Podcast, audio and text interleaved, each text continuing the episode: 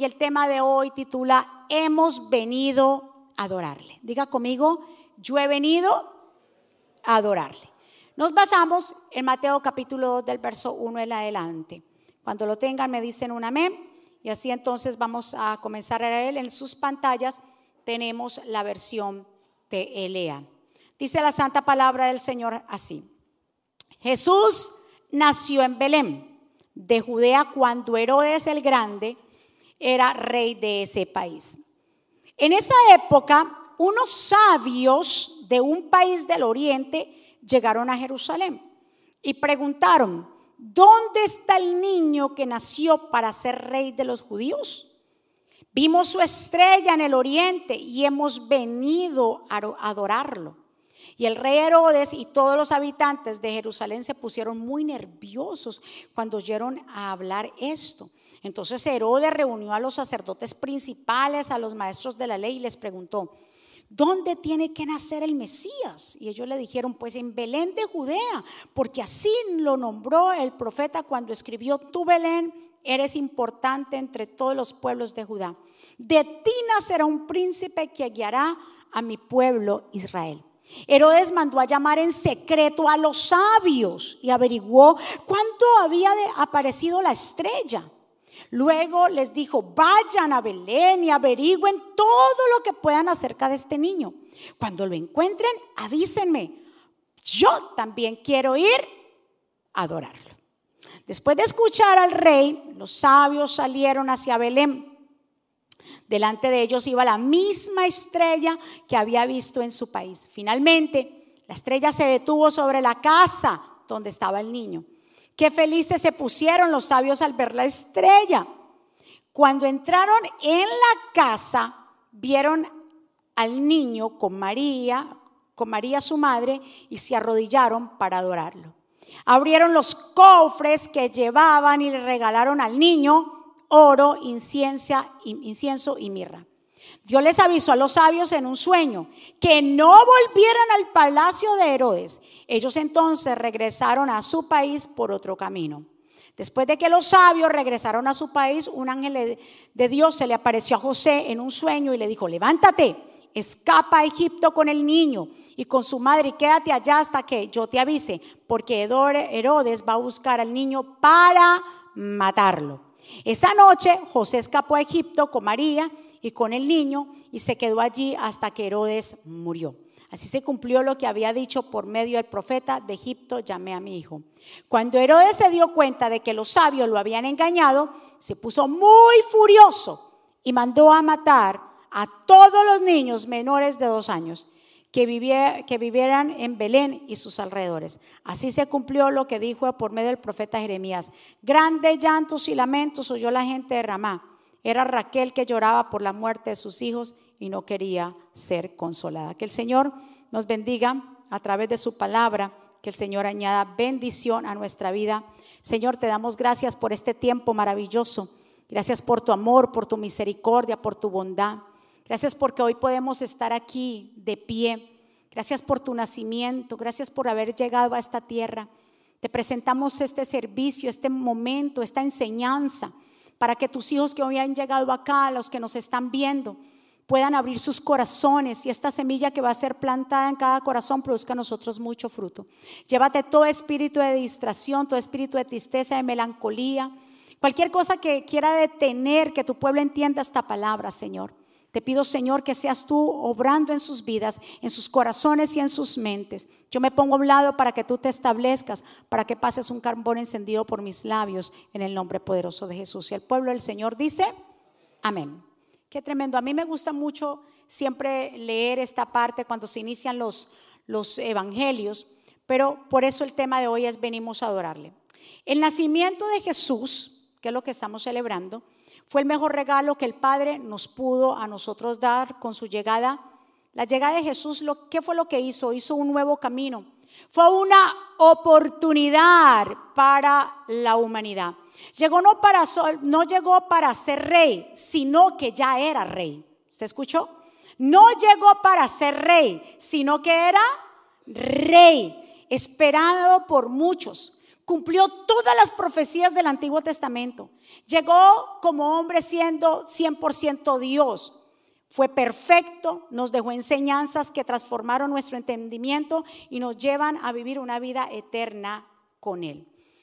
El nacimiento del Señor fue algo tan inusual, tan inusual, pero todo tenía sentido. Fue algo que nadie se lo esperaba, pero cada cosa que la Biblia nos nombra tenía mucho sentido. Todo fue perfecto en los tiempos. Todo lo que se había dicho en el Antiguo Testamento se cumplió al pie de la letra. Su nacimiento, en su nacimiento hubieron personas escogidas por Dios para apreciar este gran regalo. Recuérdese que aquí no había cualquiera, eran los escogidos por Dios. ¿Usted escuchó eso? No era cualquiera que podía venir a ver este gran acontecimiento. Era gente que Dios había escogido. Tal vez no habían sacerdotes ahí, tal vez no habían levitas ahí, tal vez no habían reyes ahí, pero estaba la gente que Dios había escogido. ¿Qué mayor regalo que una estrella llamada la estrella de Belén estuviera? ¿Qué mayor regalo que aparecieran ángeles anunciando el nacimiento? Habían pastores en la región que estaban pastoreando en ese preciso momento y que un ángel se les aparezca y le digan a personas tan sencillas, porque así es el Evangelio. El Evangelio es de Dios, de Dios es tan sencillo, no es para gente complicada, no es para teólogos que todo quieren explicación, es para gente sencilla, corazones dispuestos que Dios quiere hablarle. El Señor podía haberle revelado a los sacerdotes, podía haberle revelado a gente influyente su nacimiento, pero no le reveló eso a ellos le reveló a los que estaban cuidando en esa noche, a los que estaban vigilando las ovejas, porque el Señor escoge a las personas que tienes a tu lado.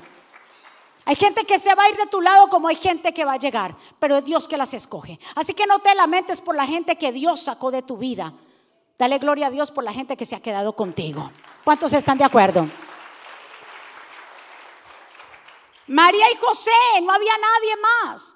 Ellos se habían ido como dice la escritura, porque iban a hacer un censo y necesitaba José llegar a la tierra donde era él, a la tierra de Belén, al lugar de Belén, donde era descendiente del rey David.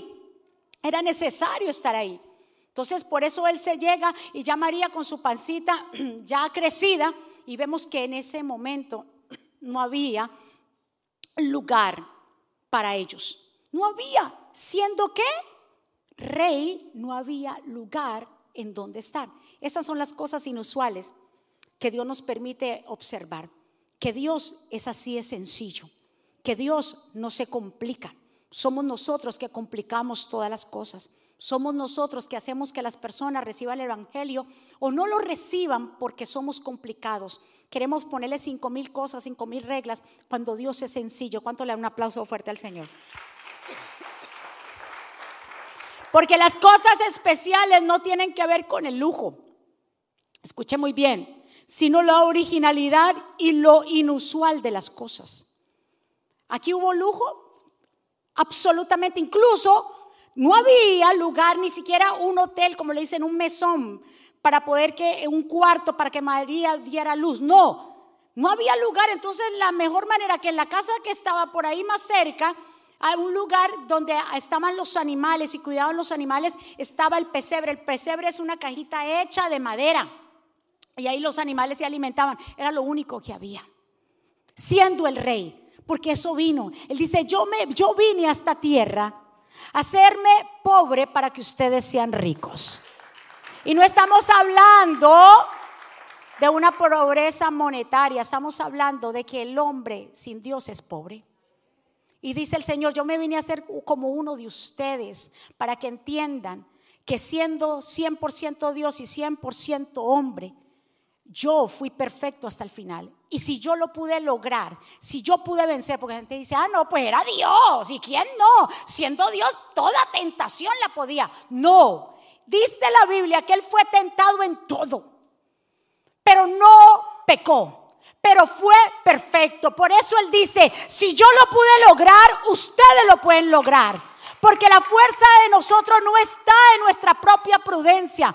Tu fuerza y mi fuerza están en Jesús. Jesús, ayúdame en esta debilidad. Jesús, ayúdame en este proceso. Solo no puedo, sola no puedo, pero en ti yo puedo. Porque si tú venciste, yo voy a poder vencer. Del otro aplauso fuerte. Los sabios, me gusta esta parte de los sabios, porque también vengo a darles un poquito de información acerca de estos sabios. Los sabios vieron su estrella, diga conmigo su estrella. Dios tenía su propia estrella. Aquí no era el estrellato de Hollywood, ni era una estrella ahí que donde los artistas ponen su mano ahí en Hollywood, ahí queda mi estrella. Él tenía su propia estrella, la estrella de Belén que anunciaba al mundo entero que el rey de reyes, el Salvador, el Mesías, había nacido. No era una estrella cualquiera, era una estrella en el cielo. Se llevó el mejor estrellato. Qué tremendo, tan sencillo, pero a la vez tan significativo. Una estrella que le indicaba a todo el mundo que él había nacido. Claro, entonces los, parece, y tengo este escrito acá, que estos sabios parece que habían estudiado mucho las profecías del Antiguo Testamento.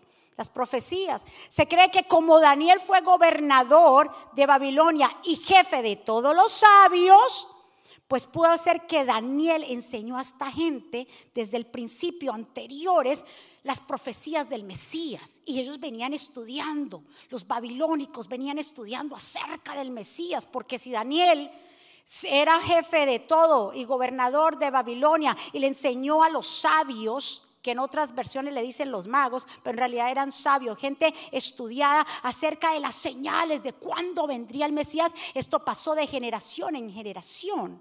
Claro, y cuando ellos vieron esa estrella, dijo, ¡ay! Esta es la profecía que habla Miqueas. Esta es la profecía que habla Isaías. Apareció la estrella. Quiere decir que ya el Mesías, el rey de los judíos, ha llegado. Gente que no era judía, gente gentil, sabían las señales, Dios. Mas nosotros tenemos las señales, mas sin embargo a la gente hay que rogarle para venir a la iglesia. Tenemos todo, tenemos las bendiciones, tenemos las señales, tenemos lo que Dios ha hecho con tu vida, con tus hijos, con tu familia, con todo, más sin embargo no queremos venir a adorar. Se nos hace difícil, ay, qué frío tan macho. Tan duro este frío, se me paraliza todo, como decía el pastor, parezco pingüino. Le digo, pastor, los pingüinos les gusta el frío. Porque ayer llegamos más ¿cómo se dice? Más abrigados que, mejor dicho, que una momia, así ya. Todos llegamos todos enmomiados. Y dice el pastor acá todo chistoso, y dice, no, y yo vine más abrigado que un pingüino. Y yo tenía un frío como un pingüino. Le digo, pa, primero los pingüinos no se abrigan. Segundo, los pingüinos no tienen frío. Me decía, yo no sé, yo me sentí como un pingüino. Le digo, tal vez caminabas como pingüino por, la, por todo lo que tú tenías. Pero con todo eso aquí estábamos a las 6 de la mañana, ¿qué? Ay, Dios mío. Pero ¿y entonces a qué venimos a la iglesia? Pero hay gente que no, qué frío. Y mañana ya está listando ya casi la ropa para irse mañana a trabajar. Y los moles abarrotados. Ay Dios, usted pasa por esos moles y, y la gente eh, se alega hasta por los parqueos. Ese era mi parqueo y en Navidad. Y no, pero para ir a la iglesia, para ir a adorar, hay que rogarle a la gente, hay que explicarle. Esta gente de los sabios que estudiaron la palabra acerca del nacimiento del Mesías, llegaron desde lejos a venir a adorar al rey. Y nosotros que estamos cerca, y nosotros que vivimos allí, no venimos a adorar al rey. ¿A qué rey tú estás buscando? ¿A qué rey tú adoras? Porque nosotros hemos venido a adorar al rey. ¿Cuántos están de acuerdo conmigo? Por eso dice aquí, mire, una de las profecías que pronto ellos estuvieron eh, estudiando fue Isaías 61, cuando dijo, mire esto tan tremendo que habla el profeta Isaías años, años atrás habló del Mesías y dijo, habitantes de Jerusalén, ustedes están llenos de esplendor porque la gloria de Dios brilla sobre ustedes. Una noche muy oscura envuelve a las naciones, pero Dios hará brillar su luz. Así los reyes del mundo verán la gloria futura de Israel. Dios dijo, habitantes de Jerusalén, levanten los ojos y miren alrededor. Todo el mundo se reúne en Jerusalén. De muy lejos vienen familias enteras con sus niños en brazos. Verlos llegar con los tesoros del mar y las riquezas de las naciones. Se llenarán de gozo y alegría. Jerusalén vendrá mucha gente de las regiones del desierto. Vendrán montados sobre muchos camellos. También vendrán gente del reino de Saba. Vendrán con incienso, ora, oro y alabarán mis grandes hechos. Son profecías que estaban escritas acerca de Jerusalén, de lo que iba a venir el resplandor de la estrella. Entonces, vemos aquí que estos hombres, en vez de ser magos, como se le habla, los reyes magos, y primeramente ellos no eran reyes ni eran magos, eran gente sabia, muy estudiosa. Entonces ellos, me gusta, si usted nota lo que acabamos de leer, ¿cuál era el motivo de buscar a Jesús? Mire lo que dice, se lo voy a repetir aquí de nuevo. Dice en Mateo en el 1, cuando Jesús nació en Belén, escucha esta palabra, de Judea, en los días de Herodes, vinieron del oriente a Jerusalén unos magos, aquí está, habla de magos, diciendo, ¿dónde está el rey de los judíos que ha nacido? Porque dice, su estrella hemos visto del oriente. ¿Y venimos a qué? ¿A qué vinieron ellos?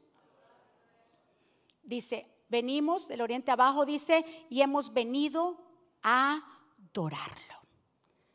Ellos vinieron desde lejos con el único propósito de qué? De adorar al rey.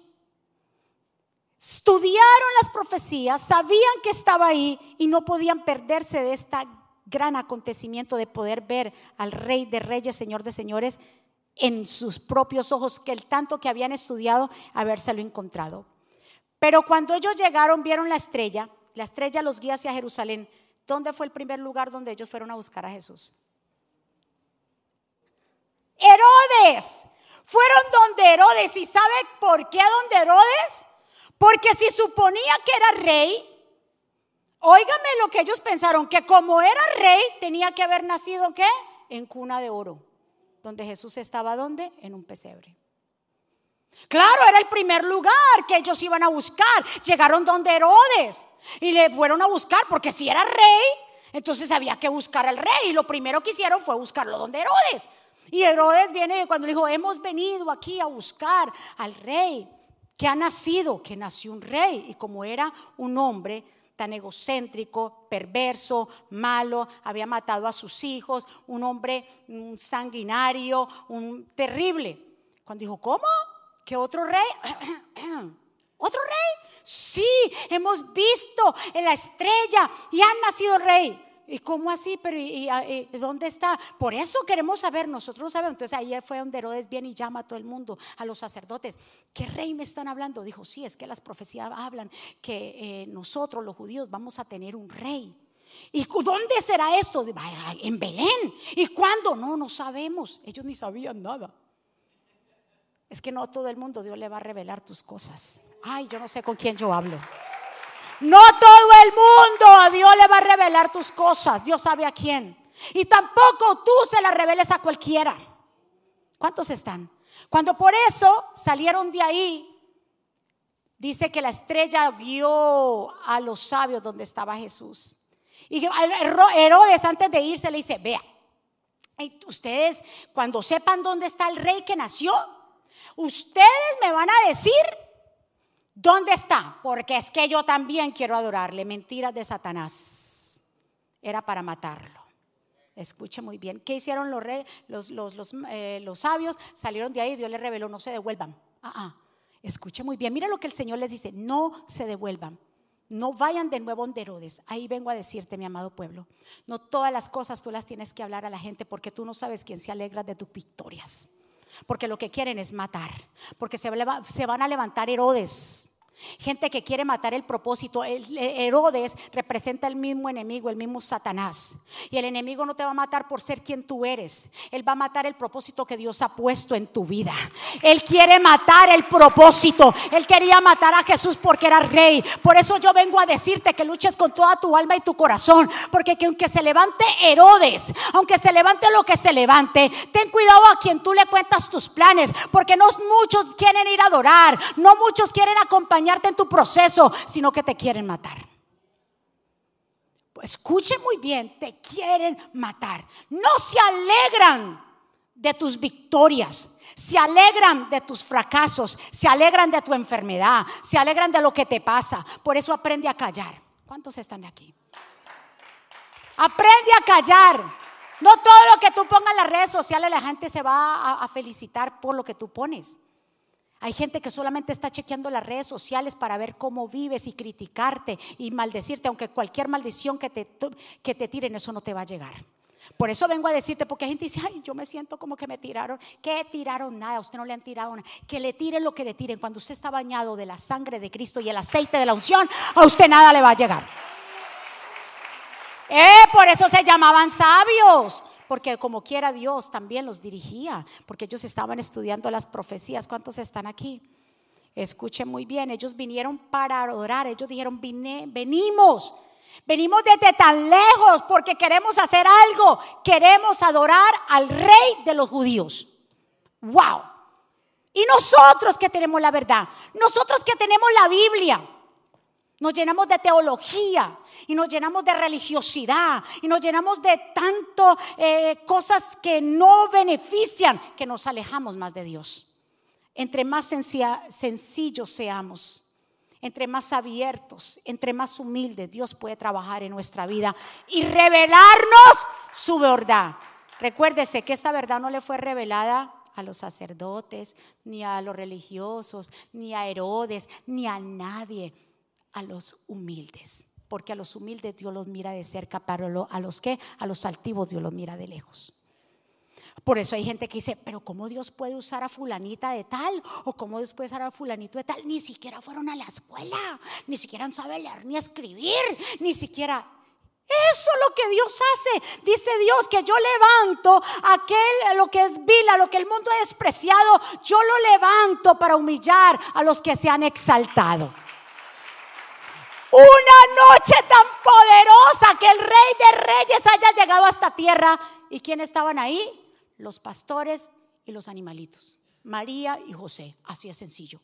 Y nosotros nos complicamos. Y que la Navidad, y que hay que la elegancia de la Navidad, y los regalos, el regalo más caro, que el regalo más caro, ni que ocho cuartos. El regalo que nosotros tenemos, mayor y mejor, es el que Dios, el Padre, haya traído a su único hijo.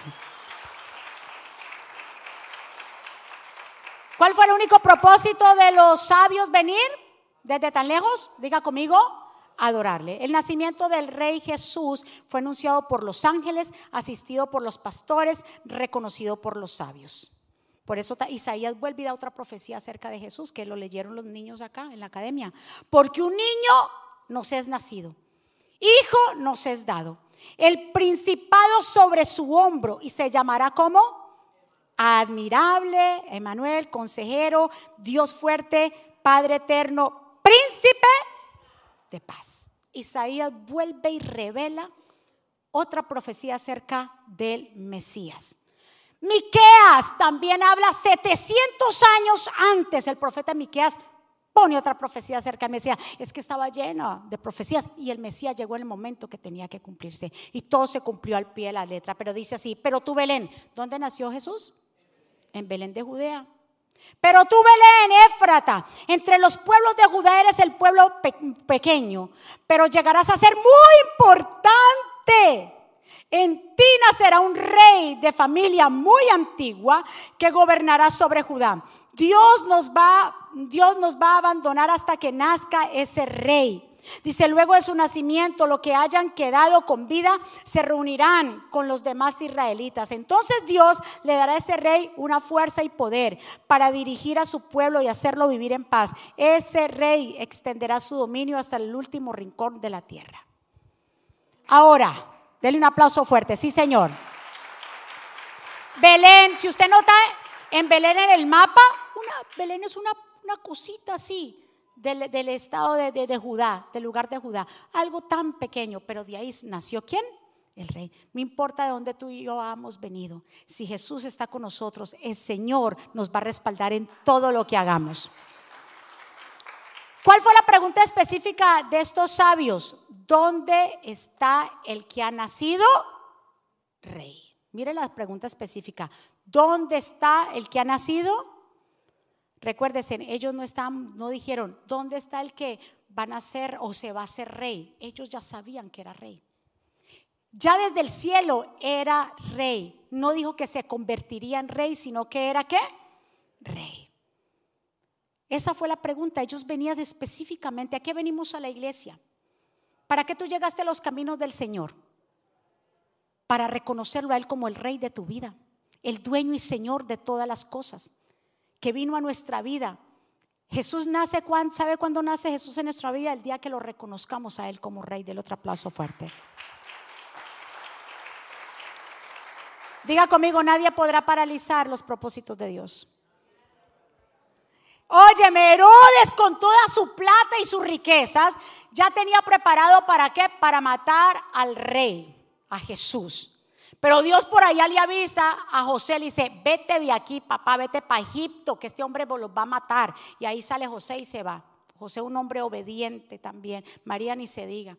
Dos hombres, eh, un hombre y una mujer al lado de Jesús. Como le digo, Dios sabía a quién escoger para que esté a nuestro lado. No era cualquier persona, gente que con discernimiento, que discernía lo que el Señor les estaba hablando. Y aunque quisieron matarlo y aunque hubo una matanza de niños, porque luego mató a matar, porque él hizo cuenta, dijo, estos vinieron, dijeron que la estrella ya había aparecido, más o menos tiene que ser niños menores de dos años, así que los mandó a matar a los niños menores de dos años.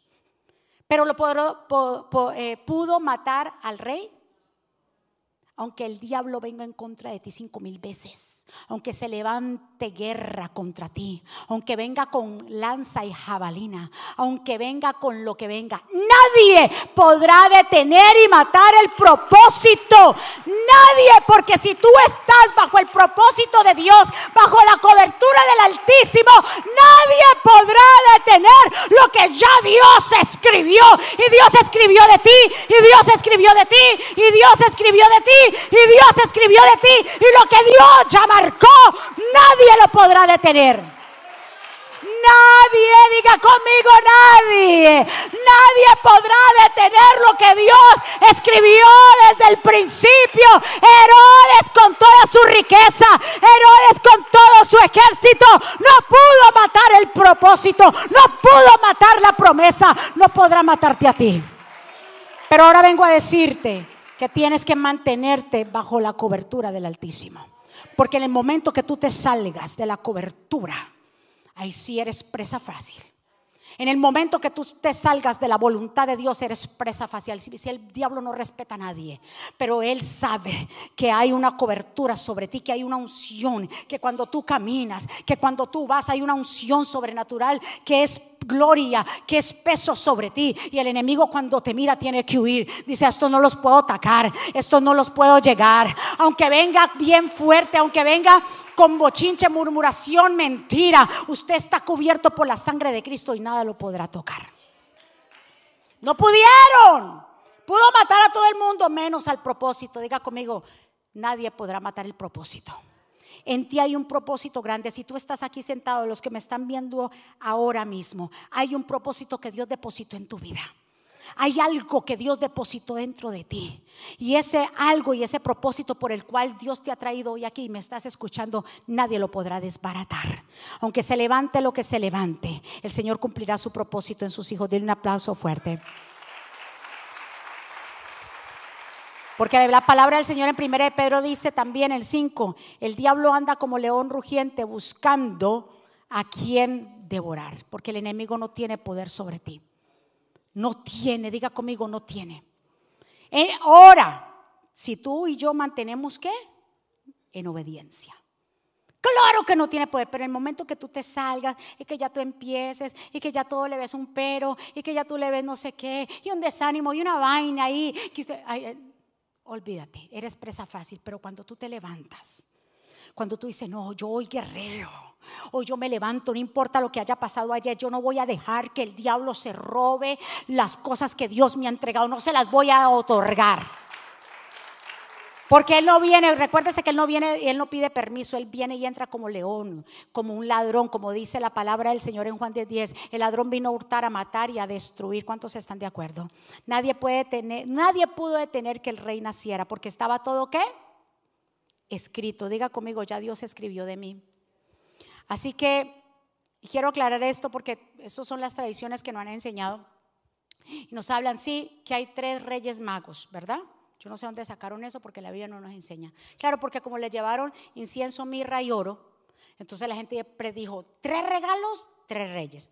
Dicen los historiadores que obviamente no eran tres mosqueteros o tres tristes tigres. No, dice que venía una tremenda caravana desde el oriente a ver que Jesús había nacido. Ahora que habían tres regalos, obvio que habían tres regalos. Y menos la Biblia nos habla tampoco que obviamente que estos tenían el nombre porque le han puesto que el nombre Melchor, Gaspar y Baltasar o Baltasar. ¿De dónde sacaron esos nombres? La gente se inventa. Y la gente dice, ay, sí, Melchor, Gaspar y Baltasar. Y la gente lo dice porque la Biblia lo dice. ¿Dónde dice eso? Primeramente, no eran tres, no se saben cuántos eran. Quitado, diga, quitado eso. Segundo, no tenían nombre. La Biblia no dice Melchor, Balsar y Salsazar y, y bueno, esos. La Biblia tampoco habla de los nombres, ni tampoco habla de la raza, o sea, del color que ellos tenían, porque nos presentan que uno era así, otro era así, otro. Mentira, no se sabe de qué color era su piel. Entonces, quitado eso. Y la gente los compra como el pesebre y entonces yo me acuerdo, porque eso me lo enseñaron a mí, se lo digo por experiencia, en mi casa se hacía pesebre, entonces poníamos y yo era feliz poniendo, y yo quería que llegara el 25 para poner el, niño Jesús ahí en el pesebre. Y yo esperaba nada más. Para... Entonces, que nos enseñaban? Entonces, que venían los reyes magos. Entonces, todos los días poníamos un paso para los reyes. Yo no sé si, usted, si usted se acuerda, ¿seré yo ya estoy? Aquí, por favor, aquí todos somos adultos. Es que yo no, yo no sé de eso. y entonces ¿Verdad? Y un día y hacíamos así. Bueno, los que tal vez nacieron en el Evangelio no le enseñaron eso, pero los que nacimos en la religión tradicional, pues, eh, eso era muy importante. Y le dábamos un pasito a los reyes. Y que llegaban los reyes, dice que al pesebre. La Biblia no me dice que llegaban al pesebre. La Biblia me dice que ellos llegaron, estos sabios llegaron a la casa de Jesús. Cuando ya Jesús más o menos sí tendría ya alrededor de dos añitos, ya llegaron a la casa de Jesús, no llegaron al pesebre esa misma noche, ellos se fueron a buscar la estrella. Y llegaron ya después, mucho después, a buscarlo a Jesús. ¿Cuántos están de acuerdo? Dice bien claro, mira lo que dice en el verso 11, cuando entraron en la casa, ve, vieron al niño con María y su, su madre y se arrodillaron para adorarlo. ¿Se arrodillaron para qué? Abrieron los cofres que llevaban y le regalaron al niño oro, incienso y mirra. Ellos no venían con las manos vacías, porque el que adora entrega algo. Ay, yo no sé con quién yo hablo. Oye, vinieron desde tan lejos. Ellos no vinieron y ay, el niño tan lindo, que Dios te bendiga. Ellos vinieron con algo significativo. Ellos vinieron con algo de valor. Porque eso Dios dice que viene a buscar. El Señor viene a buscar adoradores que lo adoren en espíritu y en verdad. Búsquelo en la Biblia porque nunca lo va a encontrar. Que, que eran tres y que fueron al pesebre. Nunca, dice en la casa de Dios. ¿Será que la pastora está leyendo otra versión que no es? No vistas que no vas, veas la Reina Valera. No lo va a encontrar. Ellos no fueron al pesebre, ellos fueron a la casa de Jesús. Y allí entregaron, ¿qué? Los regalos. Diga conmigo, yo he venido a entregar lo mejor de mí. Primero, y vamos rápido, ¿cuántos regalos eran? ¿Y cuántos eh, sabios? Por ahí alguien me dijo, tres. No, eran tres. No eran tres. No se sabe. Dicen los historiadores que pudo ser una caravana de gente que venía. Es que no iban a venir tres. Oye, si venían a adorar al rey desde tan lejos, ¿usted cree que iban a venir tres personas nomás? No, eso venía era una fiestaza para ver al rey de reyes, señor de señores. Ahora sí le llevaron regalos significativos y voy rápido con esto para saber. Primero le dieron qué? Oro. ¿Por qué le habrán dado oro? Que imagínate, con esa, me imagino, con ese oro que le entregaron a Jesús, después de que se murió José, pudieron ellos también sostenerse un tiempo entre la familia para poder sostener la familia. Estos fueron regalos también significativos que también pudieron ayudar a la familia de María y José, que eran un hombre y una mujer humildes.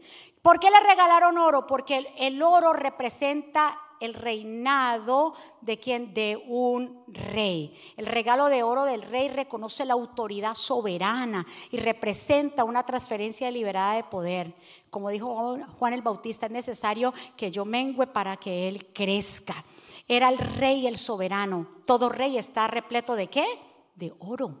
Y si era el rey, había que regalarle oro. No le regalaron cualquier cosa, una sabanita, mire a ver. No, le trajeron oro. Esto lo reconocemos como rey, porque el verdadero adorador sabe lo que tiene que entregarle al Señor. Le entrega el mejor de su tiempo, le entrega lo mejor de su vida, le entrega todo al Señor, porque al rey se le entrega todo. Lo que tiene más valor se le entrega al rey. ¿Cuántos están de acuerdo? Segundo regalo, ¿cuál fue? Incienso. ¿Por qué le llegaron incienso? Porque el incienso es el regalo del sacerdote. Mire lo que dice Hebreos 4:14. Por lo tanto, ya que tenemos un gran sumo sacerdote que entró en el cielo, Jesús el Hijo de Dios, aferrémonos a lo que creemos. Nuestro sumo sacerdote comprende nuestras debilidades porque enfrentó todas y cada una de las pruebas que enfrentamos nosotros. Sin embargo, Él nunca pecó. Así que acerquémonos con toda confianza al trono de la gracia nuestro Señor Dios. Allí recibiremos su misericordia, encontraremos la gracia que nos ayudó cuando más la necesitábamos. El hambre de estos hombres por este misterio de los sabios llegaba a Jesús. La estrella lo guió al palacio de Herodes. Él les mostró el camino hacia el Emanuel. Y yo digo, Dios mío, por eso yo le regalaron, tuvieron que regalarle totalmente incienso, porque el incienso eso tipifica. Tipifica las oraciones, tipifica que tenemos un real sacerdocio. El sacerdote que tenemos nosotros, ¿quién es? Jesucristo como sumo sacerdote y que nos acerquemos al trono de la gracia con tranquilidad porque tenemos un consejero admirable, príncipe de paz. Jesús es el rey de nuestra vida. Y ese incienso, imagínense, cuando se quema incienso llega como olor fragante. Por eso la palabra de Dios dice que nuestra vida sea como olor fragante delante de su presencia. ¿Qué más entrega al rey? Que le entreguemos nuestra vida, que nuestra vida sea una vida totalmente de adoración. Que nuestra vida realmente le llegue como ese olor, que Dios diga, fulano de tal está ahí, tal vez no tiene fuerza, tal vez está pasando por momentos difíciles, pero está adorándome, está orándome, está llegando ese olor. Porque al rey se le entrega no solamente oro, sino lo mejor de nuestras almas y de nuestras vidas. ¿Cuántos están de acuerdo conmigo? Escuche muy bien, a los sabios los guió una estrella, al pueblo de Israel los guió qué? Una nube, que dice una columna de nube en el día y una columna de noche en, el, en, en la noche una columna de fuego en la noche que los guiaba para que ellos caminaran de día y de noche y no detener su camino. A esa columna de fuego que los guiaba se le llama lo que decimos el Shekinah o Shekinah la palabra Shekinah no está en la Biblia. La palabra Shekinah lo han estipulado los, los, los doctos o los, eh, la gente estudiada y han dicho que esta llama se llama así, porque fue la llama que guió. A un Moisés Dios lo llamó de en medio de una zarza. Nosotros tal vez no tenemos una estrella que nos diga, tal vez nosotros tal vez no tenemos una nube que nos diga, pero tenemos al Espíritu Santo que guía nuestras vidas. Tenemos al Espíritu Santo que el Señor dijo, yo no los dejo solo, yo les envío al paracleto, que significa el que está a tu lado, tu ayudador, a él, al consolador, yo lo envío para que ustedes ya no estén tristes, es uno como yo que los guiará en esta tierra, les hará entender y los convencerá a ustedes de pecado. ¡Wow! Necesitamos una guía, ¿verdad que sí? Se llama Espíritu Santo. ¿Verdad que sí? Cuando usted no conoce un lugar, ¿usted a qué hace? Pone el GPS. Anteriormente era qué? El mapa. ¿Cuántos andaban con mapas en los carros? Lleno de papas. O había computadora, teníamos que imprimir MapQuest. Gire a la derecha y tenías que tener una persona ahí, aquí a la derecha, aquí a la izquierda. Ya no, ya tenemos un qué para poder llegar. Nadie sabe cómo llegar, no sé, a la, a la Conchinchina de la Patagonia. Tenemos, necesitamos qué? Un GPS. Nosotros, óyeme, los sabios tenían una estrella. El pueblo de Israel contaba con una nube, pero tú y yo contamos con el Espíritu Santo. Que nos lleva al Padre, que nos guía a la oración. ¿Cuántos están? Y ya casi para terminar. El otro regalo que le entregaron. Acuerda, el primero fue oro, que es para qué? Estamos aquí aprendiendo hoy el nacimiento de Jesús. Oro, ¿para qué? Porque Él es el rey. Lo otro, incienso, porque Él es nuestro sacerdote. Y la mirra, porque Él es nuestro guerrero. ¿Sabe qué, para qué servía la mirra? Ellos llevaron mirra, era un regalo extraño para un niño, pero normalmente la mirra se usa para medicina. Son perfumes de embalsamiento. Un niño pequeño tiene poco de usar de él, pero algunos eruditos creen que él le dio, le dio por sus propiedades medicinales al valor económico. Otros enseñan en Mateo lo que incluyó el presagiar, lo que habla en la palabra de Isaías. Ellos le llevaron porque en las guerras, cuando alguien estaba herido, usaban mirra para los, para los golpes, para las heridas, usaban mirra en, en las guerreros. Entonces, si ellos eran estudiados en las profecías del Mesías, Imagínese cuando llegaron a la profecía de Isaías 53, que dijo, Dios quiso humillarlo y hacerlo sufrir. Él es fiel servidor, ofreció su vida como sacrificio por nosotros. Por eso Él tendrá una vida muy larga, llegará a ver su descendiente y hará que todo lo, todo lo que desee. Pues de tanto sufrimiento comprenderá el valor de Dios. El fiel servidor, aunque inocente, fue considerado un criminal, pues cargó con todos los pecados de muchos para que ellos fueran perdonados. Él dio su vida por los demás, por eso Dios lo premiará con poder, gloria y honor. En otras versiones dice, porque por sus llagas hemos sido sanados y curados. O sea que ellos estudiaron esta profecía y dijeron, Él es un guerrero. Él va a ser molido, Él va a ser eh, lacerado, Él va a sufrir. Entonces tenemos que llevarle este regalo de mirra para sus heridas. Era el primer niño que lo estaban preparando para una muerte. Era el primer niño que ya sabía lo que iba a pasar con su vida. Era el primer niño que ya estaba destinado a saber que iba a sufrir. Era el primer niño que había nacido para ser contado como pecadores y muerto como un criminal. Lo reconocieron como el rey. Lo reconocieron a él como el sumo sacerdote, pero también entendía que él tenía que padecer.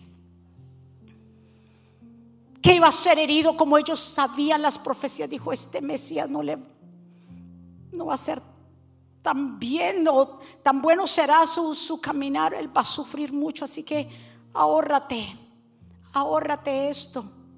Tal vez María no lo entendió, pero a medida que Jesús le fueron enseñando y fue creciendo, sabía para qué era ese ungüento.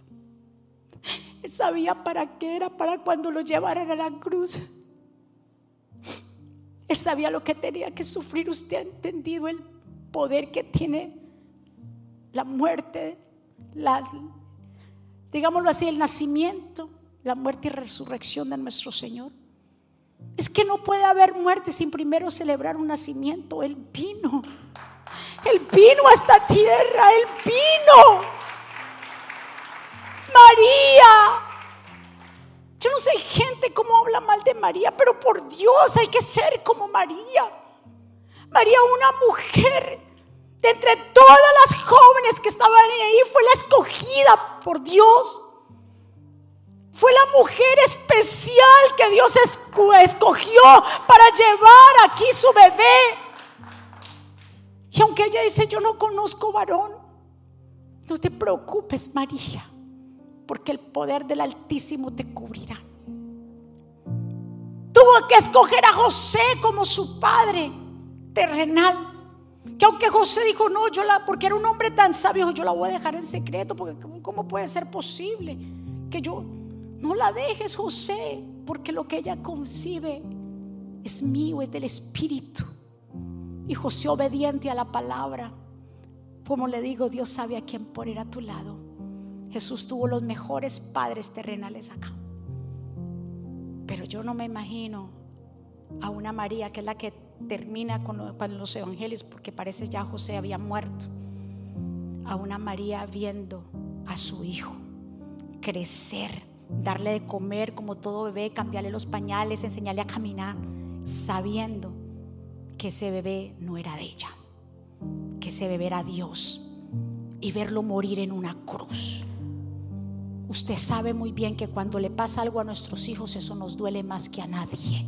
Si se enferman con una gripe, nosotros nos duele más que a nadie. Si le aplican las vacunas, ¿cuánto lloramos con las vacunas de nuestros hijos? Ay, no, pobrecita vacuna y le duele, cha, cha, cha. Lloramos que le apliquen vacuna a nuestros, que le pase algo a nuestros hijos, eso es lo. Ahora, María, eso es lo que yo vengo a decirte. La gente, reconozcamos la gente que está a nuestro alrededor. La gente buena que tú tienes en esta Navidad que has pasado Dios nos ha dado el privilegio de poder pasar esta temporada con nuestra familia. Puede ser que en el camino muchos no pudieron llegar contigo porque ya están en la presencia de Dios, otro Dios alejó de tu vida, sea por lo que sea. Agradece por los que tienes hoy.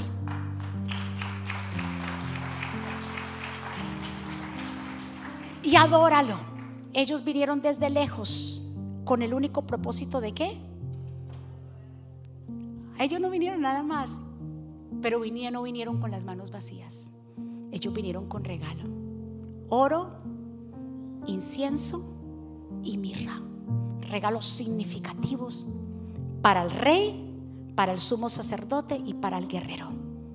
Jehová es mi guerrero, porque él pelea las batallas. Vamos a ponernos de pie. Ahí donde usted está. Levante sus manos hacia el cielo. Porque de tal manera amó Dios al mundo que entregó a su Hijo amado, a su único Hijo, a su unigénito Hijo de Dios, para que todo aquel que en Él crea no se pierda, más tenga vida eterna. Levante sus manos. Usted que llegó aquí hoy, que está ahí, que hoy tal vez familia te está esperando en tu casa, tal vez unos van a tener la cena hoy. Que te lleves esto en tu corazón. Jesús el nacimiento de Jesús haber llegado a esta tierra es lo mejor que Dios nos ha dado. Él marcó la historia, partió la historia para darnos salvación, sanidad. Si unos sabios, gente que no conocía, tal vez no, no tenía sangre judía, pero eran estudiosos, en las profecías vinieron a ver. Tú y yo que tenemos todas las señales. ¿Qué nos detiene adorarle? ¿Qué nos detiene entregarle todo? Ellos vinieron y le entregaron lo mejor de los regalos porque lo reconocieron quién era Él. Hoy tú reconoces que Jesús es el Mesías. Si tú y yo lo reconocemos que Jesús es el Mesías, hay que entregarle todo a Él que no quede nada, que no vaya reserva, entrégale todo a Él. Las familias hoy estamos aquí. Qué bendición que Dios ha estado con nosotros. Levante su mano hacia el cielo.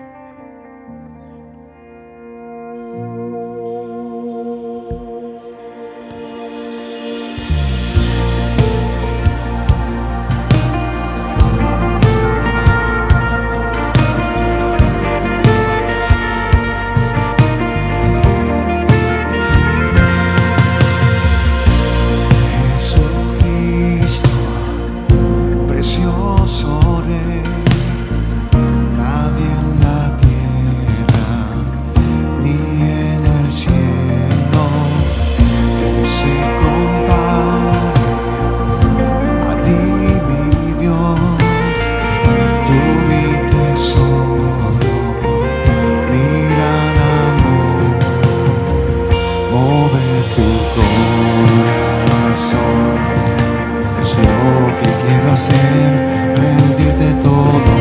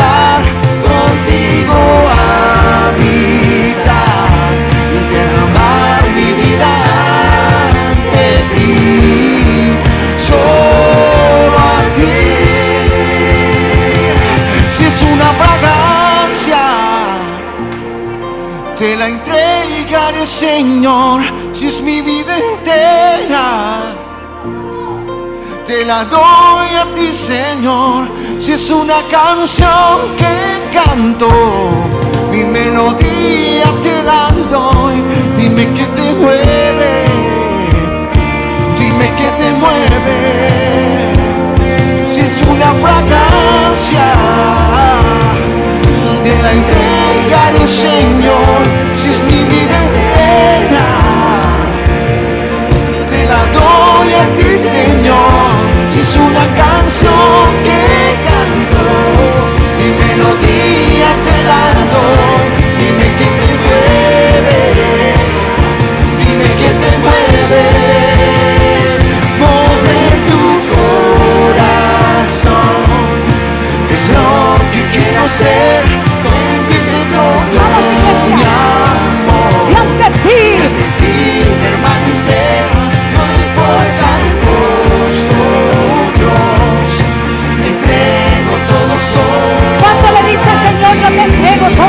Señor.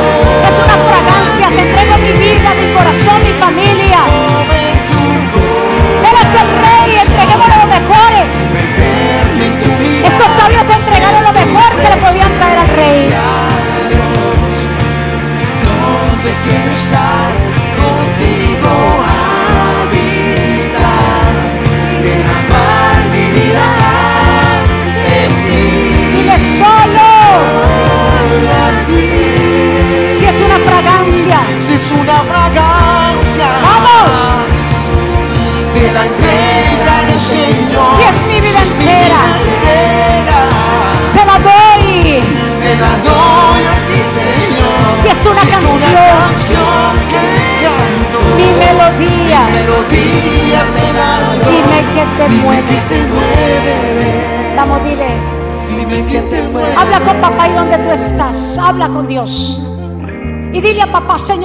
Aquí. Dile, Señor, gracias.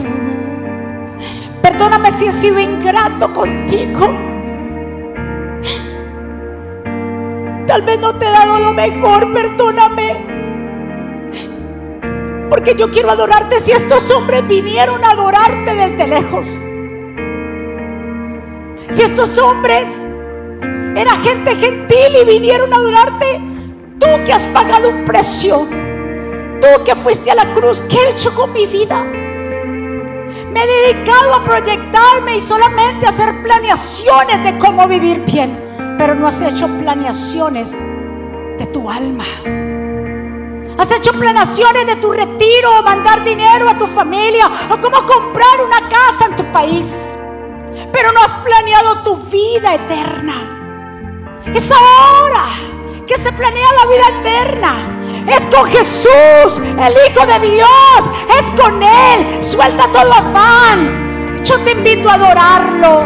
Jesús cuando tuvo la conversación con la mujer samaritana, le dijo, el Señor está buscando adoradores que lo adoren en espíritu y en verdad. Juan capítulo 4. Esta conversación el Señor no le habló de teología, el Señor no le habló de reglas, le dijo, no, Dios está buscando que lo adoren en espíritu. O sea, que sean guiados por el espíritu. Dios está buscando adoradores. Porque el que es adorador trae siempre algo. lo pone en el altar, es tu vida la que vale, porque Dios pagó por cada uno de nosotros. Levanta tus manos, Padre, gracias. Gracias por este tiempo, gracias por cada vida que está aquí, las vidas que se encuentran allá. Te pido, Señor, que tu voluntad se haga. Te pido, Señor, que seas tú obrando de una manera sobrenatural. Si hay alguien aquí o alguien allá que desea hacer una oración de fe, yo te invito a que este es el momento preciso y propicio de reconciliarte con papá. Que donde tú estás, repita conmigo, Señor Jesús, yo te doy gracias por mi vida y te pido perdón por mis pecados. Yo te recibo como mi Señor y suficiente Salvador. Perdóname, Señor, enséñame. Reconozco que soy pecador, pero reconozco que tú eres el Mesías, el Hijo del Dios viviente. Gracias, Padre, por haber enviado tu Hijo. Gracias, Hijo, por haber enviado al Espíritu Santo, que es nuestro guía en esta tierra. Gracias, Señor, te entrego mi vida, mi corazón y mi familia. Escribe mi nombre en el libro de la vida, en el nombre de Jesús. Denle un aplauso fuerte. Vamos, denle un aplauso fuerte. ¿Quién vive? Y a su nombre. Dígale a su vecino, feliz Navidad. No tenemos esa canción, feliz Navidad. Feliz Navidad. Para todos ustedes que sigan pasando un tiempo muy especial. Les amamos, les bendecimos. Nuestros niños ya van subiendo de la academia para recibir los regalos, los papás los van a esperar en... Sí, los niños que están aquí, que pueden pasar a la cafetería eh, cuando termine el servicio, eh, los papás van a buscar a sus hijos. ¿Cuántos recibieron esta palabra de poder? Compártala con su gente. Los que lleguen hoy, hablen de, porque eso es hablar. No se trata de repartirnos regalos y cuál es el regalo más caro hay un regalo que paga un precio muy alto, que es el más caro de todos, que se llama Jesucristo. Ustedes vieron que la niña sacó un regalo que decía Jesús, ese es el regalo más preciado que nosotros podemos tener. Así que nos vamos, levante su mano. Padre, gracias por este tiempo tan maravilloso que tú nos permites estar aquí. Gracias por cada vida que está acá. Sellamos cada palabra, Señor, en sus corazones. Te pido, Señor, que esta palabra produzca en ellos mucho fruto. Gracias por este privilegio de estar en tu casa, de poder venir a adorarte en este tiempo, que podamos ser de bendición y luz en medio de la oscuridad. Pueblo del Señor, que Jehová te bendiga y te guarde, que Jehová haga resplandecer su rostro sobre ti y tenga de ti misericordia, que Jehová alce sobre ti su rostro y ponga en ti paz. Y termino con estas palabras, vivan en gozo, sigan creciendo hasta alcanzar la madurez, anímense en los unos a los otros, vivan en paz y armonía. Entonces el Dios de amor y paz estará con ustedes. Que la gracia al Señor Jesucristo, el amor de Dios y la comunión con el Espíritu Santo sea con todos ustedes. Dios me los bendiga, Dios me los guarde. Saludados los unos a los otros. De nuevo, feliz Navidad para cada uno. Bendiciones.